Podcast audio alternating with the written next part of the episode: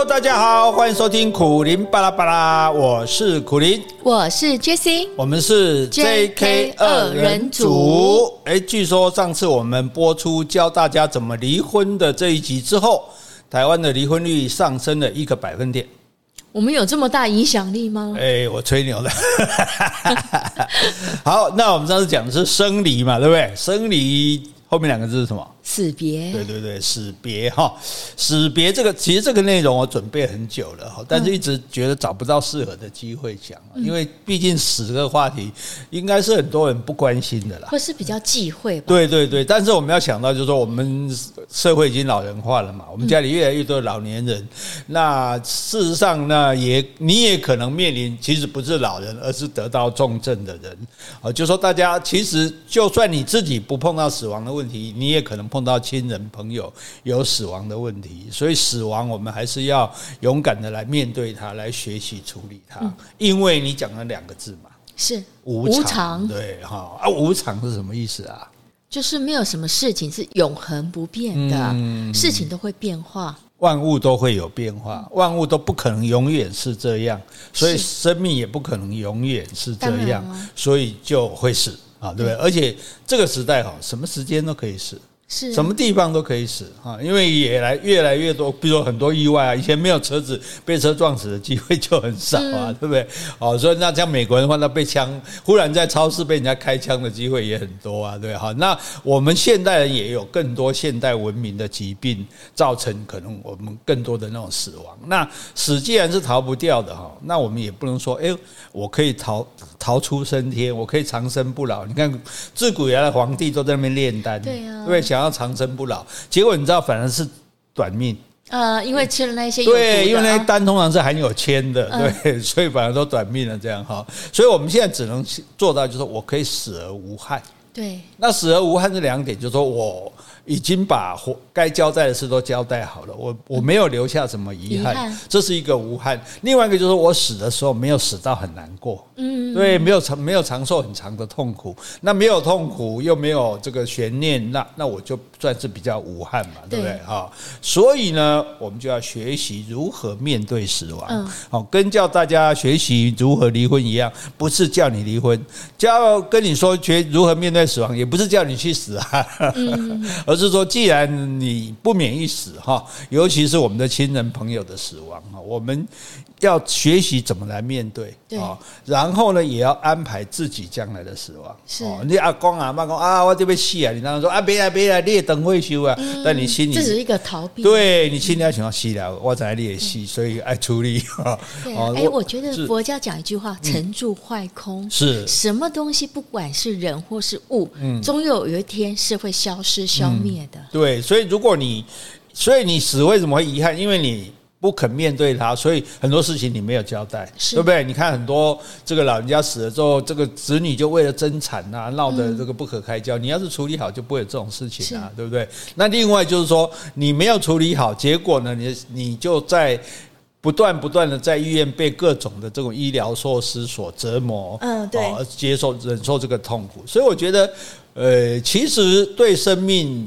我觉得我们前一只小狗小安帮我上了一课。嗯，是对，因为小安那时候不是生病嘛，肾衰竭，然后放在医院里嘛。对。那我们去去看他，其实关在笼子里，感觉他很痛苦。对，他很痛苦。但是我们也没办法，这个因为他那个病已经不可逆了，所以我觉得，反而后来把他带回家之后，我想他还是痛苦，可是因为我们陪伴他，嗯，然后在一个舒适的环境里面，那它。比较会感觉会比较安比较安心，安心比较安心，比较。所以我记得有一次晚上不知道为什么刚好你不在，我就带他去散步，在那个我们家旁边的这个原生植物园。那那那当然有点灯光比较昏暗。那他说那时候他已经病得很比较重了，所以走路也走得蛮慢的。啊，我就慢慢的跟这个陪着他走这样。对，哦，那个那一幕我一辈子都没办法忘记，我都会觉得说啊，我觉得。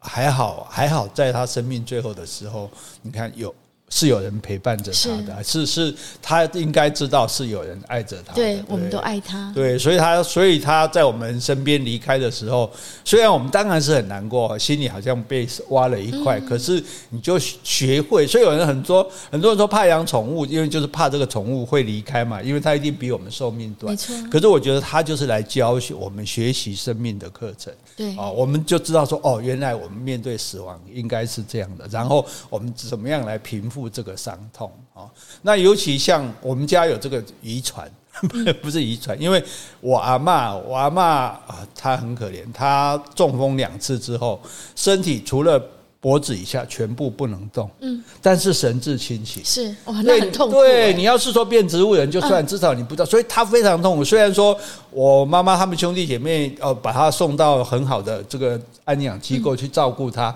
但是问题是他完全不能动啊，也不可能好啊，然后。脑筋又那么清楚，所以他就经常流泪，然后拼命想要故意翻身，想要摔到校床下，生不如死。对对对，他真的是求死不得这样，可是也只好这样维持下来。所以他他在病榻上十年，才痛苦十年才离开。所以我妈妈就很害怕这样情，就一直跟我交代说：“我拿那时阵你绝对别再还手机中扣完呢，折磨一定要我答应他。”是，甚至我有一个朋友，呃，他也是。哦，他他也是说，如果他万一这样，他就。就要求我答应他说一定要帮他处理就对了，这样。他没有亲人吗？没有子女吗？呃，他没有，他是他是单身的，哦、对，所以你还单身的女性，所以他会、嗯、他会怕说那个没有人来帮他做这件事情，这样。嗯、那那我我也只好答应他。那可是我也不知道该怎么办，所以我结交了很多医师啊、护理师啊、药剂师的朋友，嗯、希望到时候包括做这个医疗器材的。希望到时候能够这个呃，请他们做好准备，请请他们帮忙，这个能够有一个比较安好安然的离开的环境，甚至包括自己在内啊。所以我觉得那天这个去飞碟接受那个什么，诶什么征信阿仔的访问，我就讲到说，我现在人生剩下一个课题就是死亡。嗯，我如果能够死得漂亮。啊，使得使得这个安安安心哦，安详，那我就觉得这个人生不枉此生了啦哈。哎，我觉得年纪轻的朋友，大家都不会想到死亡这一块，但就是面临了中老年之后，你慢慢就会去想了，要如何善终。但是年轻的朋友，你知道你，你你还是有意外死亡的几率，是啊、对，那就没办法考虑。对对对，可一样啊，因为意外死亡，你也可能会面临要不要急救的这个问题。啊、对，所以那个时候你也可能变成缠绵病榻、痛非常痛苦的，嗯、而且又又救不回来的人。所以，所以我们要告诉告诉你的事情，不只是你再年轻，都不只是你的你的亲人。朋友死亡的问题，包括你自己，你自己可以怎么？你记得以前有个叫王小明啊，我有没有？他车祸之后，因为就是插管？对对，插管急救很多年。那因为那时候的法律，你就不可以不救了。嗯啊，那那不可以拔管吗？对对，不可以。那时候那时候是不可以的。所以他甚至因为为了照顾他，他父母搞得都几乎，而且那时候好像也没有健保，所以就就变得很穷，然后甚至。兄弟姐妹都走了，这样，所以所以你不要以为说你年轻就不会有事，哦，就不需要知道这些，哈，所以真的今天这节目你千万不可错过，哈，我们不是为了这个收听率，啊，我们真的是为了你好。通常你也听到说为我好的时候就开始，嗯，干嘛呢？哦，啊不，你听下买的灾嘛？至少让你知道很多你没有想象到的知识，哈。好，那我们先回答这个来信。好，先回 p o c k e t 留言。好，这位听众是昵称是 S U E T A I N A N Sutherland，我也不晓得我念对不对啊？嗯、他说 EP 三九五 J J 好棒，温暖人心。哎，EP 三九五是谈天，就是那个夫妻的一百条哦。嗯，但是他 J J 好棒，我觉得应该是 J K 了，不是 J J。嗯。嗯 不然是 K K 吗？我觉得就是 J J，他就是觉得只有 J 棒啊，J 是大波棒，K 就不知道在哪里去了。啊，了解就好。还了解就好。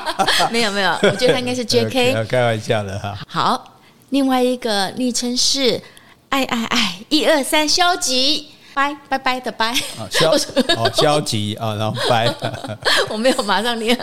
他说刚好住家附近的金石堂要收摊了。在那时刻，刚好看到老师的原来国文超好玩，就顺手把它买回家阅读。读完之后，真的觉得相见恨晚呐、以前觉得国文老师都照本宣科，补习班老师确实是比较有趣一些，但他上课比较会讲一些性方面的笑话，就黄色笑话吧。当时真觉得只有漫画才是最有趣的。读完，苦林老师能够将“归功”一词讲得如此生动，真的是世所罕见的奇才呀。这边想请问老师，家母以前学国文的，以前去书店总是要我买《古文观止》。老子等鉴赏书，这类书籍装订虽然精美，但根本没有兴趣看。我想把空间清出来放苦林老师的大作。现在比较苦恼的是，这些书拿去图书馆不收，拿去卖又没有什么价格，拿去回收也很心疼。请问有什么方法可以让我在安定的心灵中处理掉这些食之无味、弃之可惜的书呢？感谢。诶，我觉得这些书不见得没有用了哈，因为它当然它只是用比较呃固定的注释啊、翻译啊、解说的方式哈，看起来当然没有那么轻松。可是它，我跟你说好了，我讲这些我也要看这些书。对，就说，所以你呃，你我的书是无法取代这些书的哈，这些是经典，而且它是它这种书叫做参考书，它不是阅读用书，所以你还是把它放着，你先留着，对，不要丢掉啊。那你看了别的书，哎，比如说听到我讲国文，或者看到我国文什么，你想说，哎，想要更进一步了解，你再去找这个书来看，然后更确认说完整的资讯是什么，这样是比较好的哈。所以，哎，不要丢掉哈，书都是有用的，哎，好。好，接下来回岛内听众留言哈，这位名称是 Jamie。他说：“谢谢你们，谢谢你们的节目，像朋友一样陪在我身边。其实我就希望说，我们的听我们节目的朋友，就像说，我们就在你身边讲话，讲给你听。对对对对，就一对多嘴的夫妻在你 在你旁边叽叽喳喳，叽叽喳喳。这个先生比较多嘴了。哦，是是是是，太太只是应和。呃，太太很会笑。对，太太很会笑。好，再来一个用户名称，他很可爱，他写最爱 JK。他说：谢谢你们做的节目，括号，尤其是 Jessie 加入之后，简直就是如。”如虎添翼，太喜欢了。好，谢谢你哦。好，哎，如虎添翼，你就是我的翅膀啊，对，带我飞上天堂。哦，那我就是你的天使。哦，你是我的天使哦，我要鸡犬升天嘛，我是你的鸡。我们家有犬有鸡了。好，接下来要回一封信，这封信呢，署名是小麋鹿，但他的麋鹿是迷失了。哦，迷失的路，嗯，对，那道路的路吗？对，哦，小麋鹿好，小麋鹿，赶快回到正途来哈。他说：“苦林大哥和 Jessie 小姐，你们好，看完了苦林大哥的最后书，觉得非常的感动。苦林大哥很勇敢的面对人生，日记中的每字每句都非常的真诚，对人生也很有体悟。尤其讲到什么是存在，用什么证明你存在。”真的是非常有趣的一个想法。日记真的是一种疗愈，把心中所想抒发于日记，可以将自己的情绪放下，成为情绪的出口。我也往往是在情绪当口时，会想到去写日记，写完之后就觉得心中一口气可以放下了。在最后书中也感受到苦林大哥对 Jessie 深深的爱，这也是让我非常感动的地方。我也是苦苓巴拉巴拉的忠实听众，很喜欢你们的 pocket 内容丰富有趣。祝福苦苓大哥跟 Jessie 身体健康、顺心如意、幸福美满。小麋鹿，好，好很可爱的昵称哦。谢谢谢谢。好，来，哎，我们今天要讲的这一篇哈，这个。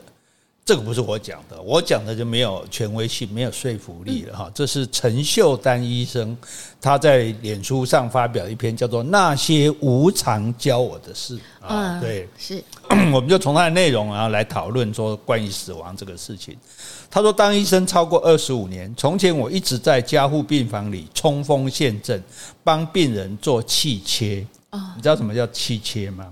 如果病人没有办法自行呼吸的时候，就从气管里面接打一个洞，接一个呼吸器这样子。好，那这个叫做气切。我们有时候看电影有没有急救的时候，没有在外面没有器材，就拿个很尖的东西，啪就直接刺下去哈。那这个叫气切。那有人会问，哦，顺便科普一下，有人会问说，那插管跟气切有什么不同？那插管包括气切，但不只是气切，只要是从人的身上有那种管子出来，哦、不管是从外面输东西进去，或是里面输东西出来，哈，比如说鼻胃管，管啊，对，是是。鼻胃管的喂食啦，什么肛门瘘管啊这些，嗯、那包括气切，这个都叫插管，哦，那但是帮忙帮助呼，因为你没办法自己鼻子呼吸了，所以我就赶快从你的这个气管这边，喉咙这边，对对对，喉咙这气管这里插一个洞，然后把呼吸器接在这里，帮你呼吸这样子，他。说他帮，当然你急救病人一定是做这个嘛，因为他，比如说他呼吸困难，甚至呼吸停止了，你就是赶快帮他气切。哎，我想请问一下，这个气切之后有可能拔掉吗？哎，就所以这是一个很大的问题。这这我们听下听他继续讲下去就知道。他说，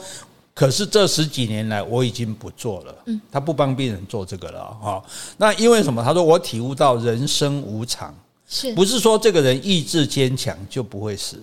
对，不是说哎我不想死我就不会死的。真的有这种哦，我我有一个朋友的父亲哦，他他他要去台大住院，台大没有病房，他非要住不可，他他可以跪在台大的那个那个大厅那边跪着不走这样子，搞到台大，哦、这个病人对对对，搞到台大只好非想尽办法就只因为实在实在很难看啊，就是就是就是闹得很大就对了这样，然后只好给他一个病房，而且他还交代他的小孩说，不管我出什么事情，你一定要救。嗯，对，也有这种人这样，但是问题是一定要救，救得活吗？还是救不活？哦，他所以他讲，他说陈陈医师说，所以要真诚面对生死。嗯，是。哎，你爱哈，你就要常常说出口，免得后悔。对，然后你要怎么样善终？还有你的后事，就是我们刚刚讲的两件事，后事跟善终，你要交代清楚。嗯，他说你不要等到亲人往生了，才在坟墓上面说爱。嗯，哦，树欲静而风不止嘛，子欲养而亲不在，对不对？所以他说爱是平常就要表现啊。是，但是呢，除了平常要表现，在最后阶段更要及时。哎，这个时候，因为你爱平常表现就算，可是最后他快要没有了，你要好好的表现，这样啊。那要怎么样及时表现？他说，老跟死啊，都是生命自然的轨迹。没错。他说我常说，病人最大。就算孩子再孝顺，都不能取代病人受苦。嗯，这一点很重要。就这我们常常讲了，你苦只能苦自己的苦，痛自己的痛啊，你没办法取代替他受苦的。那你没办法代替他受苦，那你明明又知道他受苦，那怎么办呢？所以你要让病人在有限时间内做做最有用、最有效率的运用，包括感情的交代，包括后事的安排。哎，像他说，以一个癌症病人的生命轨迹来说。在病人日常功能下降之前，其实癌细胞已经在人体内存活很久了，啊。所以人家说它有点像慢性病了。对对对，癌不是忽然来的，癌是一点一点多起来。改天我们会专门做一集讲癌症。让大家了解，我就是我之前讲，癌症不是病这回事啊，就是说，那你到了癌症的末期了，对不对？就是表示说，癌细胞已经很在身体里面很久。他说，生活功功能明显下降之后，如果不积极治疗，通常可能不到两个月，生命就消失了啊。这是指末期的病人哈。那这个时候，这就是走向走向死亡的路线。是好，那如果医生跟你说，通常医生不会那么明确的说，可是医生如果很明确跟你说。就是剩下两个月了。那在这短短的两个月内，哈，如果各位你也有面临这样的状况，尤其要记得，你要让生病的人好好的做他该做的事。嗯，这个就考验我们的智慧了。哎，这是一种状况。还有一种是慢性器官衰竭啊，就是年纪大了嘛，这个器官坏了，那个器官坏了，这样啊。而且这个情况会反反复复，它不是说一坏就坏到底，它可能坏一阵子又稍微好一点，所以。日常如果生活功能不好的哦，肺呼吸有困难的或心脏怎么样，就去住院。住院好一点了就回家。是啊，那可是这是老化的路线，因为这不好了又去医院啊，好了又回家。所以这个可是情况一路下滑的话，最后可能。可能是最后一次恶化就过世了哦。他所以很多家属不清楚，常常会问说：“诶，每一次状况下滑都可以上来，为什么这一次就死了？”所以那些器官其实每次都在耗损嘛。对对对，虽然有修复，但是它其实都是对啊。就像你车子的零件啊，一次坏两次坏，就修到三次四次，它就就就它就死了嘛，就不会不会再修好了嘛，对啊。或者是说，诶，医生，我爸爸怎么突然死了啊？大家很不能接受就这种突然死了的这种想法。那这个陈医师说，他我会告诉家属，你爸爸不是突然死了，嗯，他其实是花了两到五年的时间让你准备他的死亡啊，是对他他他甚至这两年来，我们就算两年哈，这两年呢，他已经就在走向死亡了。这两年的时间，你忽视这个死亡。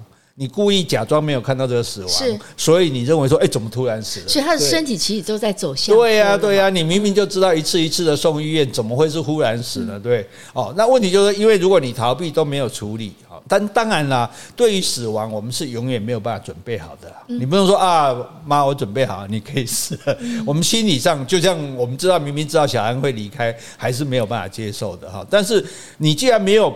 你虽然永远没有办法准备好，可是你不能不准备。是，你不准备，就会造成你的遗憾，也造成病人的这个遗憾跟痛苦啊。所以你要善用生命退场的机制啊。所以死亡只是你谢幕而已，对不对？就像像李国秋之前就讲的很漂亮，他说谢幕了嘛，对不对？哦，就是我这一场演完了，我就下场了嘛。啊，所以他说我们真的要感谢能够生而为人。而且感恩生命有一个很好的退场机制，因为像很多人抱怨老老了不好啊，老了不能动啊，老了这个这个到处不舒服啊，哦，可可是我常常讲嘛，很多人连老都没有机会啊，对啊，年纪轻轻就死了。你看啊，那我们就常常说啊，这个人怎么这么年轻就死了？所以你不要以为老，你也不要去嫌弃老。我跟你说，你还不一定有福气能够老哈。那尤其你，所以换句话说。死亡要不是意外死亡，就是自然死亡嘛。嗯、那如果你能够自然死亡，这是幸福哎、欸，不是忽然被车撞了，不是忽然怎么样哦，出了什么事情死了。所以他说的对，自然死亡是包括慢性病。对对对对，就是你的你你的身体坏掉，包括你得癌症，这些都是自然的死亡啊，不是外力造成的。不是那种车祸，对对对对对对，意外造成的啊。那他说，比如一个人老病到不能吃。对，这个时候脑内的吗啡生成量就会增加，这叫脑脑内啡啊。脑内啡其实很多时候会产生，譬如说有研究说，我们跟宠物对视，脑内啡也会增加。对，譬如说很多人为什么跑步跑得要死，那么累他还要跑，他跑步的时候脑内啡会增，会愉快的。对对对，所以他才会，他就有点上瘾这样，你知道吗？所以他们就说，哎，为什么他有？在西方有科学研究，为什么这些修女过那么苦的生活，那么都没有满足任何欲求的生活，可是他们感觉却蛮快乐的？因为他们也发现，就是说修女他们在念经的时候，脑内啡也会增加，因为他对宗教的信仰这样。好，那所以。可是一个人生老病到不能吃的时候，诶，他的脑内啡会增加。嗯，换句话说，他的感觉是舒服的，他不会有饥饿。对，他是安详的离开，而且这个身体比较干净，因为就没有再吃一堆东西在身体里面了嘛。啊，所以人的生理机制会告诉病人说：“我不吃了，因为生命到了终点，这些食物已经不重要了。”诶，人体是有这个功功能的，所以老人家如果真的都。生病到都都不想吃东西的时候，其实是他身体在跟他说：“你不用吃了。”哎，所以有一些高僧大德有没有？他们会预知自己预知说：“我时间到了。”是对，然后他就去闭关，不吃不喝，然后就圆寂了。对，可他们就是了解说：“哎。”人体是有有这个机制的，那我就来自然的去接受它。好，那我们现在的问题就是说，我们有很多外加的延长生命的设备。那这个东西表面上是好的，是救人的，可是它打乱了这个退场机制。嗯啊，譬如说肝衰竭，哦，肝衰竭就是阿摩尼亚的代谢出问题了，结果就干嘛呢？就灌那个排泄剂、泻药。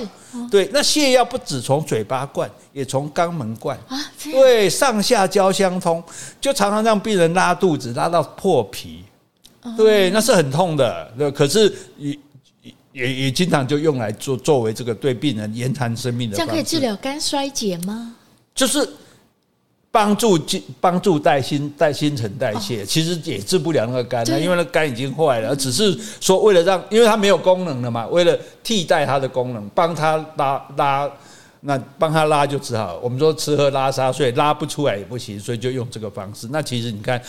那个拉肚子拉到破，那肛门破皮多痛苦啊，对不对？这是健康的人都是痛苦了，何况这些病人？对对对对。好，然后还有很多病人是插鼻胃管，因为他已经没办法吃东西了嘛，怕进食会呛到。他说：“可是器官衰退到末期，比如就就像说，因为老人家为什么常常吃东西也 get 掉，甚至说吞口水都会呛到，因为口腔的肌肉萎缩了，嗯、对，肌肉没有力量了嘛，所以那因此你。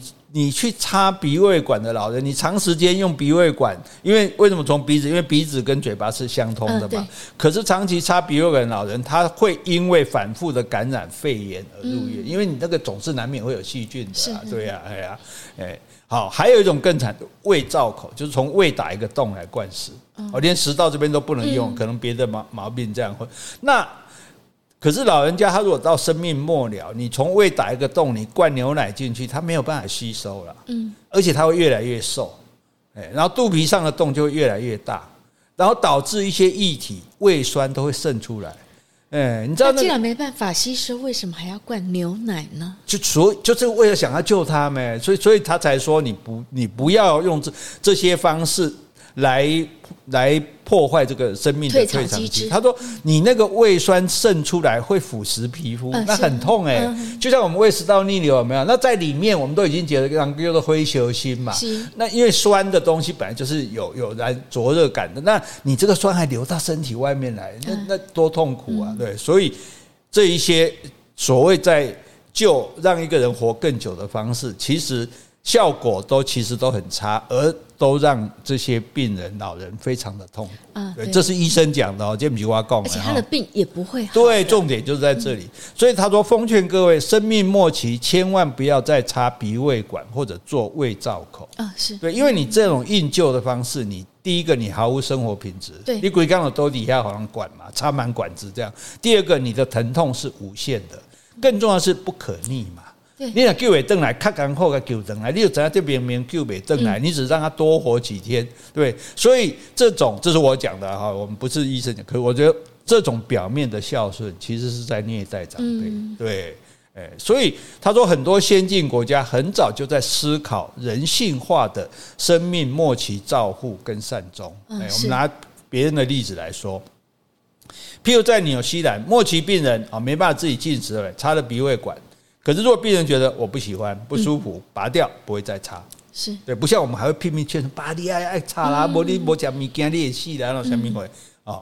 在澳洲，重度失智的老人如果罹患肺炎，只建议口服抗生素，连点滴的抗生素都不打。哎，就是说，因为你已经是重度失智了嘛，其实老实说，你的活着已经其实是没有什么意义了啦。你只是活着，但是没有你自己都没有感感觉了。我觉得重度失就好，你没有灵魂了。对对对对对，等于说你已经你你都已经不认识这个世界了，你只是一个没有灵魂的肉体。你讲的很好，活在那里。好，所以当然你患了肺炎也不能不救，可是就是吃一点抗生素啊，不会说在那边给他再给他打点滴什么，那也是那其实也是很痛苦的。是好，那再一个例子，在北欧啊，有一个国家花了二十年，改变了他们国人对鼻胃管灌食的迷失。哎，所以他们就没有做鼻胃管。那他们认为什么呢？他们他们这个这个国家是芬兰，他们认为说，这些即将往生的人，你把他插鼻胃管或者做胃造口，你是干涉别人的自然发展，嗯，你这是侵害人权。侵害伦理，我不我都没死啊嘛，啊你就我死，叫你莫死，对，就像我要话你你你叫我冲我死，安尼你是唔对的嘛，就因为违反我的意志。可是现在我的意志是要死，我的身体对我的身体走向死亡，对死亡，你硬不让我死，你这样是违反我的人权。的，哦，所以这个这个观念，我觉得大家可以仔细的好好想一想。所以芬兰的国家政策说，你死前两个星期才卧床。啊，哎，就说你这种的话，你这种就是已经知道是很老老化的啊，器官衰竭的，或者是说癌症末期的，不会早早就送来医院，一住住几年，浪费那么多医疗资源。哎，此前两个礼拜，大概算说你只剩两个礼拜，才让你送到这个病房来。对，因为一个人如果不吃不喝，大概就是两个礼拜就。对，那现在的问题，那这个我们等一下说。那因为重点就是说，你床有限啊，你在那边。你在这边用这么多这个方式去救，花掉很多的这个鉴保的费用。你占了床，别人真正生病的人有还可以治，有可以复原的人，对，他就没办法进来啊，对不对？哦，所以你把更多预算用在预防保健，哦，就不要让他得这种病，就好像洗牙，你知道以前牙医洗牙是不给付的。哦，真的、啊，对他们认为说这个不是有毛病嘛，后来牙医是工会去争说，可是你洗牙他才比较不会得牙的病啊，对啊，所以你才应该给付啊，对，所以这就是所谓的预防保健。那那为什么说死前两星期呢？他因为一个人如果不吃不喝不打点滴，多数人十到十四天便会过世，嗯、就是刚刚你讲的这个东西。嗯、对对是啊、哦，所以在芬兰没有长期卧床的老人，哦、都是快要临终了才卧床这样子。哎、嗯，所以是不是有一本书叫做什么《断食善终》？哦，对对，这也是今天被选为年度的重要的书籍。啊，这本书真的很好看。对，他就是告诉你说，其实你也不用什么花大钱到国外去安乐死。嗯，如果你可以。两个礼拜不进食，对你就会自然死亡。没错，当然你要一个人自己说哦，我两个礼拜不吃，自然死亡。可能我求生的本能，我会去找东西吃。所以如果他愿意做，可能要亲人陪伴着他。好，详细的情形大家可以来看这本叫做《断食善终》。哈，以后有机会我们也会再介绍这样。那但是这个也就符合了这个医学的观念。好，你不吃两个礼拜，你就会过世这样。啊，所以。像瑞典人就认为说，生命是为了享受人生而继续的。嗯，是。如果生命都没办法享受了，对不对？你你，请问你躺在那里老人，他有什么快乐？吃喝玩乐，什么快乐都没有啊？精精神上的快乐都没有嘛？对不对？如果生命没有办法享受了，就不该是值得延续的生命。所以我们讲一句话说：好死不如赖活，这是错的。赖活不如不活，对不对？赶快怎么样？怎么赶快怎么来戏，该怎么来戏，有什么差别？所以我觉得重点是改变你的观念。对，所以我们今天在讲就是挑战大家的观念，而且他说也不应该跟亲人在病床上说再见，这是什么意思呢？你看以前我们阿祖的时代，在医院离世的人多吗？不多，多半是在家里往生。对，这就像我们，你记得我们去伊朗看那个宣教，他们的那个洞穴，嗯、就是说，哎，这个人病重啊，没救了，快要死了，把他抬到那里去，因为旁边就是这个坟墓嘛，就是就处理的地方，然后在这边家人全部都来。好吃好吃的好喝的，然后大家唱歌啊，在聊天啊，让这个死者觉得很安心。你看，你你想你死的时候，希望是家人儿孙围绕，然后陪伴着你这样子，而是还是你一个人寂寞的在病房里面被各种管子插着这样离开了，对不对？所以这我觉得这就是一个很好的观念。像包括在斯里兰卡，斯里兰卡我以前讲过，就是他从小他们信佛教嘛，那么他从刚刚讲伊朗那个是仙教，就是那个日月日月教的那个教啊，拜火教。那他们佛教的，他比如他从小就他从来就告诉你说，你就是要做好事。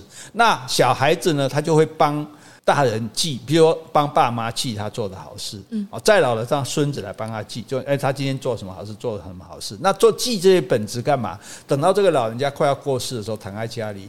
这个孙子就念给他听，说：“阿嬷，你以前帮助过一个什么什么人？然后阿嬷，你哪一天呢？你做了什么好事？哦，那阿嬷，你哪一天怎么怎么样？对，让这，因为他们觉得我做好事，我就会上天堂嘛，所以他就觉得很安慰，说啊，那我这样子没有白活，对，对我没有白活，我就比较甘心去死。对我这辈子呢，对人做了有贡献的事。对啊，所以你看，如果今天有家里有一个长者，他要离开的时候，让他他的感觉是过年，家人都回来了，然后都陪着我，然后这。”如果可以的话，甚至就不要那边痛哭流涕，大家甚至嘻嘻哈哈开玩笑说：“哎，呀妈，你看到脚球呀，那那哦，那可能是不是说对老人而言，这样的离开其实反而对反而更好一点？因为我之前看本书，好像就是说，如果在临终之前的话，他有四道的话，就是会很好：道谢、道歉、道别，最后是道爱。哦，道。道谢，好，感谢你应该要谢的人。道歉，你对不起人，你要跟他说对不起。道别，道别，哈，跟大家说再见，我要走了。道爱，道爱，哈，告诉他说啊，我爱你们。对，这个哇，这样对啊。如果对啊，你看，问题就是说，你就要接受这件说啊，我我知道我要死了，对不对？然后我要把这些事情。把刚刚就讲了嘛，感情的处理，除了交代后事之外，你也要把你的感情处理好，不要死了心里面还觉得说，哎，我我我，其实可能我很早就在准备了嘛。我之前在脸书谢谢所有，嗯，这个我的贵人，然后也跟我的贵人 呃，跟我得罪的人道道歉 哈。诶，大概诶，此人之将死，其言也善。其实我们都应该把这个世道生活中，我反思我要怎么做，最好就不会造成遗憾。对对对对，所以所以这个陈医师说，他说痛苦的原因就是因为执着贪欲。嗯，贪欲是什么？贪生怕死嘛。是，对你想要活更久。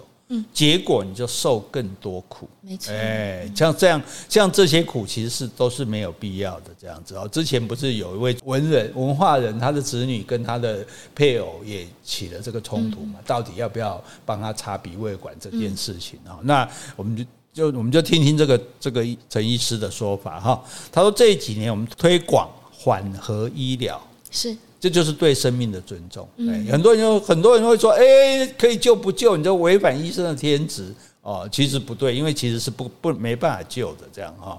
所以这是这个反而是对生命的尊重。是你不尊重他说啊，不管怎样，我就让你活着就对。但以现代的医学，我不让你死，你真的没办法死，对不对？我什么叶克膜，对不对？什么呼吸器，我替你挖，跟我们一起安那替你挖的，你都没有生活品质。对啊，你躺在那边整天不动。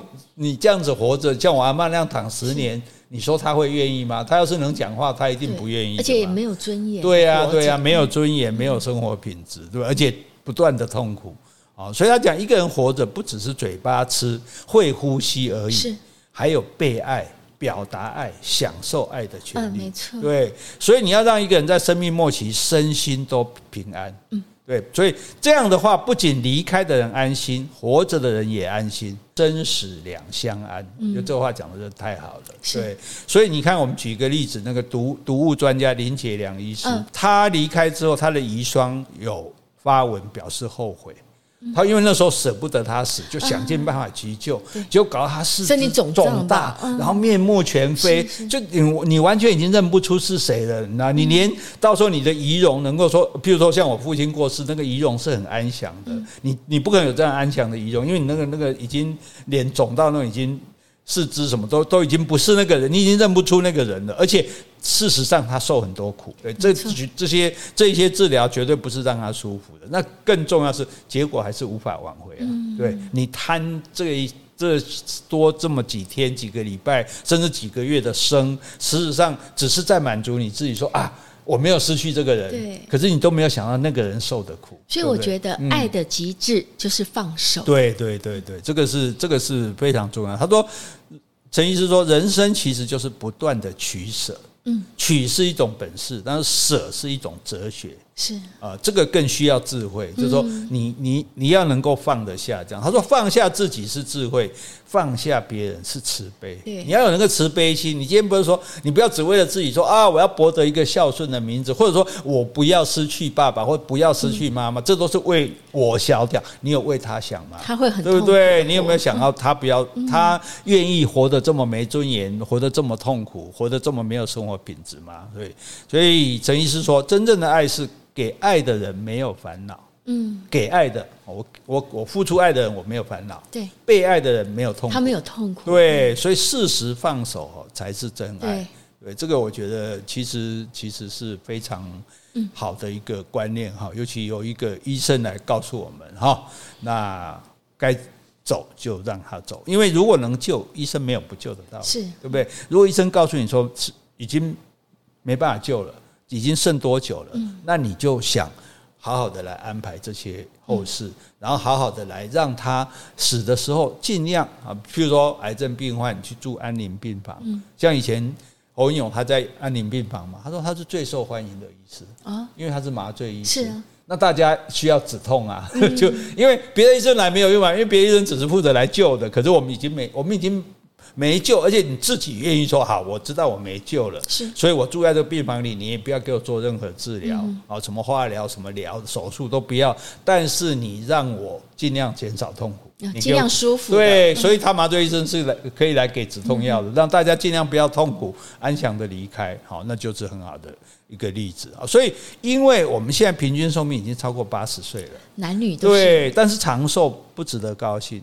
因为我们的不健康余年超过六年，啊，等于说七十多岁，当然你就是生病了，病痛在身。对，所以老有两种，诗诗有两种，老也有两种。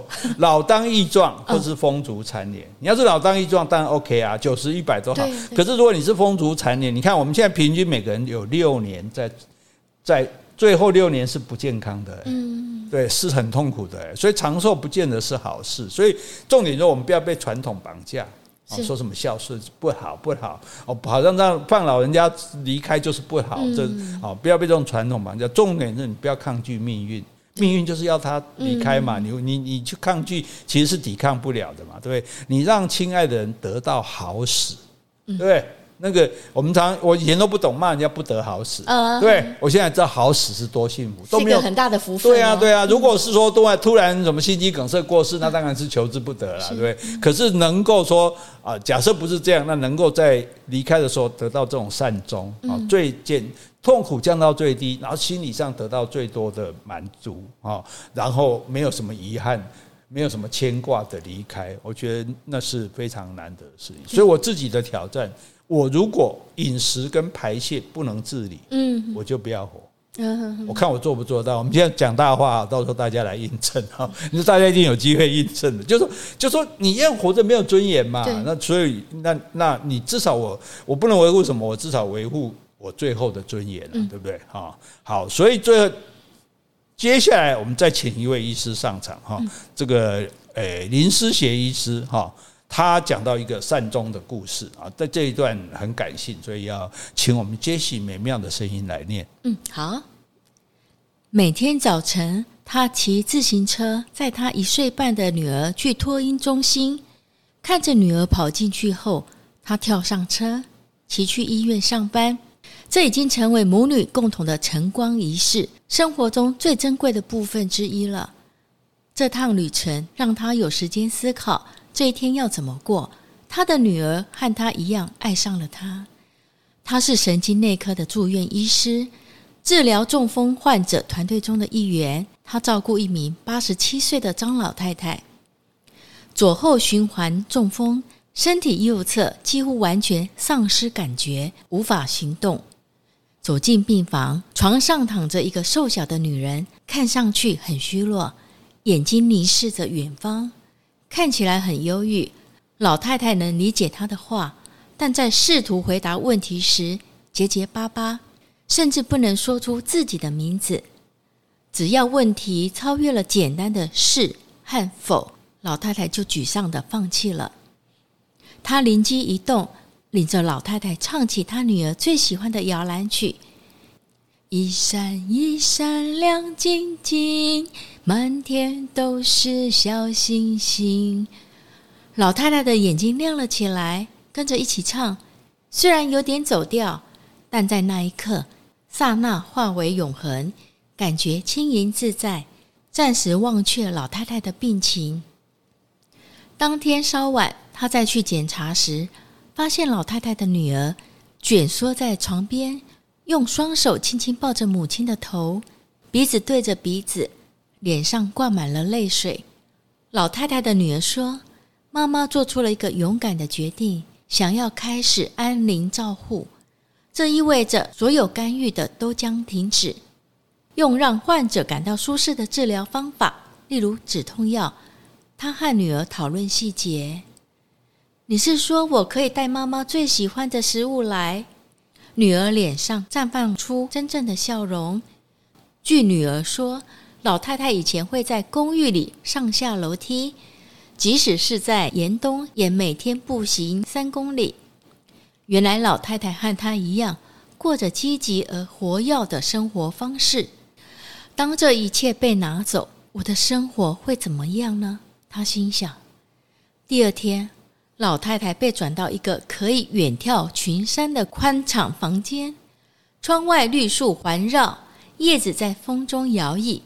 桌上有一壶新鲜的咖啡和一盘巧克力饼干，女儿和一些家庭朋友陪侍在侧。老太太安详躺在床上，欣赏着轻柔的音乐。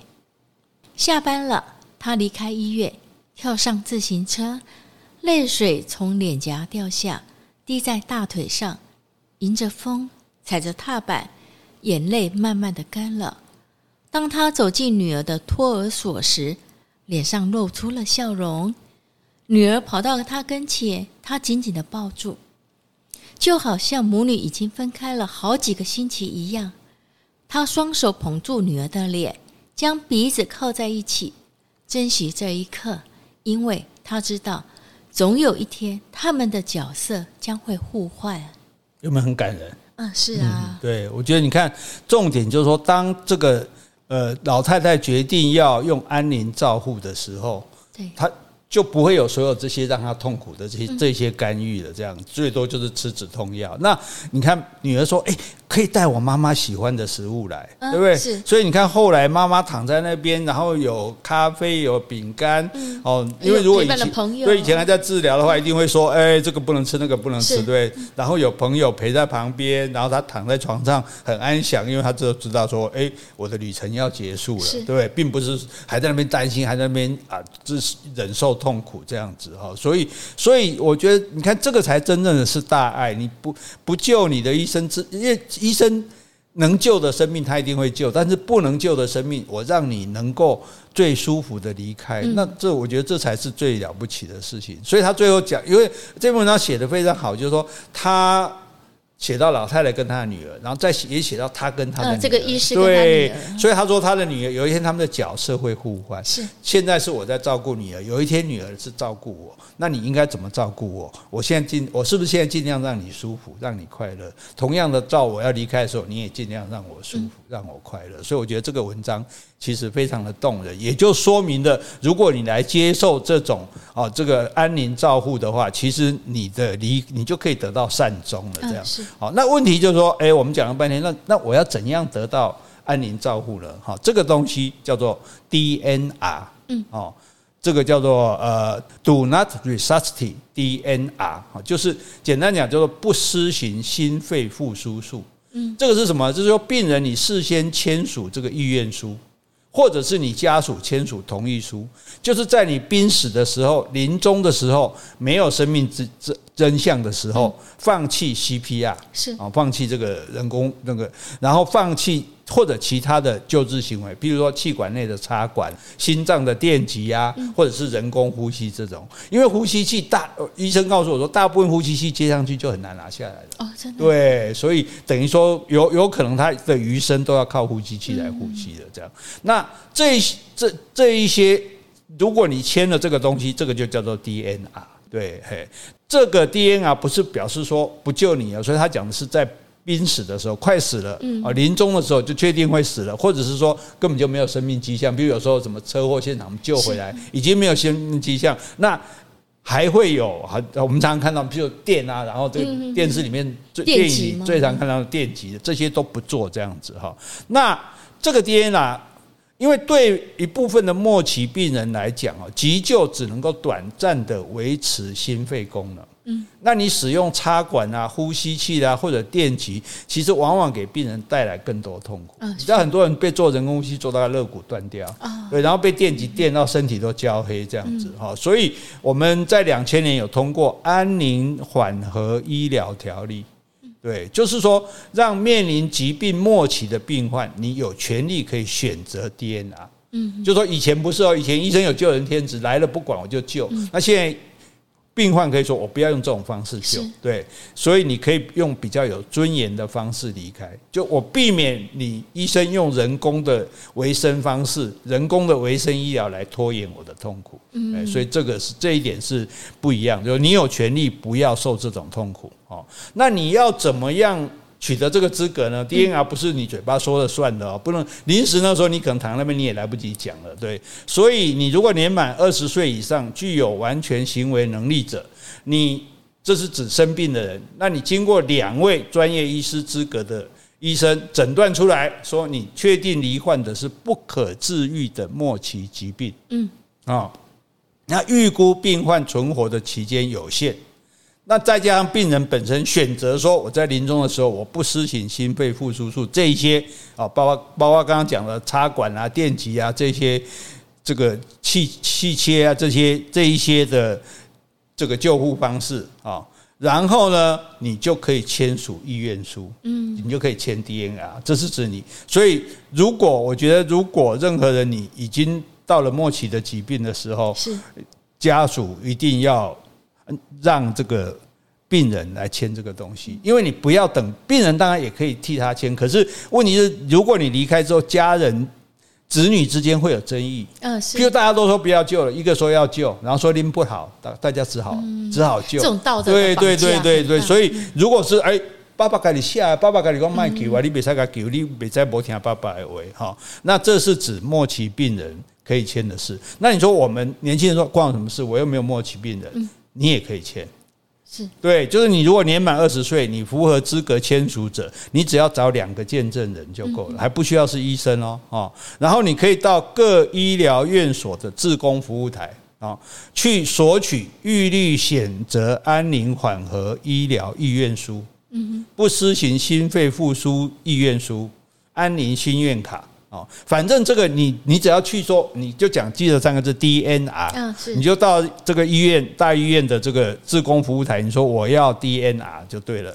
然后呢，他就会拿这些意愿书给你填，嗯，填好之后你要寄去安，他也会告诉你怎么寄，寄去安宁照顾协会，是。安宁照顾协会，那这个安宁照顾协会呢，他会把你这个意愿书送到卫福部，然后注记在健保卡晶片中，这才是最重要的。为什么？因为你医生，你临时，譬如我们现在讲年轻朋友，可能都是意外的嘛。假设说你出车祸送到医院去，医生不知道你有没有 DNR，当然是先救啊，对不对？可是你现在健保卡里面已经有了，健保卡一刷。知道说啊，不要 DNA，医生就不会去做这些东西。对，所以像我们以前没有这个时候，我们都很担心。我说，哎，那我不做这个怎么办？我我要希望医生知道我不要救这样子。结果我就想说，那我在胸部刺青，嗯，No CPR。是，哎，可是这个医生要打开，医生打开我衣服一看，哎，No CPR，那就不要救了。可是医生在做急救的时候，他是不是也有可能判断说我这样急救是肯救活的？哦，当然当然，所以所以。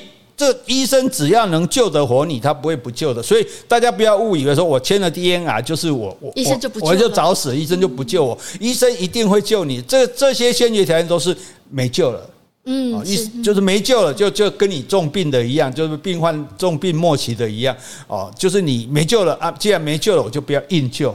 因为硬救的结果是靠机器在维持你的生命，啊，你就赶快。所以你觉得说医院还有的医生会认为说已经没有救了，他还是要硬救吗？会啊，因为我们会担心家属在旁边啊，是家属都会说，哎，你你为什么不救？你看有时候就拼命的在那边一直做 CPR，或者说在在做各种的电击啊，那个那个其实对病人来讲，譬如说。医生就知道说啊，这个都已经脑死多久，就算救回来也是植物人了，那干嘛要救？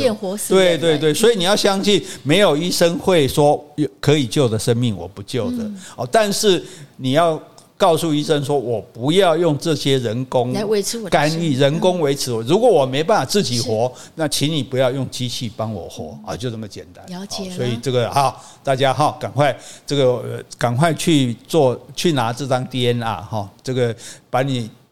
把，而且我觉得这个是，这是对家人的爱呢，是对不对？到时候家人不必为了我而犹豫，说到底要不要救？医生来问你啊，哎，这个哦，现在都已经心跳什么，呼吸都停止了，那你还要去救吗？家人说。对，让何必让家人痛苦？你如果有 DNA，医生一看啊，不要不要就不要。刚刚说那个签署那个意向书的话，要有两个见证人。对，这两个见证人是要有亲属关系吗？还是不用，什么人都可以。只要签署他的名字跟身份证之后。应该就是对对，他他只是要说你可能不是自己不知道的状况下，或者是说被人家利用的状况下这样子。那那你只要等于就跟我们离婚结婚一样嘛，有有两个证人就可以了。对，所以这个证人不需要有特别。的身份，而且你没有，你都没有病也可以有哦。我觉得各位年轻朋友，如果你真的呃不希望落入，比如说那种靠着机器维持生命的这样的痛苦方式的话，诶，请你把这个 DNA 牵起来哦。我相信你会安心，也会让你的家人安心。OK，好，好，我们今天真的功德无量了哈。嗯，希望有一点帮助。呃，希望有一点帮助，因为大家都避谈死亡这一块，嗯，所以哈，我们就专门找麻烦。不，你们避谈离婚，我们谈离婚；你们避谈死亡，我们谈死亡。你们还要避什么？也可以找我们来谈。啊，希望能对大家有一点帮助。好，我们今天就讲到这里。好，今天我们如果有讲错的地方，请你多多指正。如果我们讲的不够的，也欢迎你来补充。另外，有什么问题，或是有什么话想对我们说的，那就请你在 Apple Podcast 留言，或是寄信到我们的信箱。好，你可以给我们精神的鼓励，也可以给我们实质的支持哦。谢谢，拜拜，拜拜。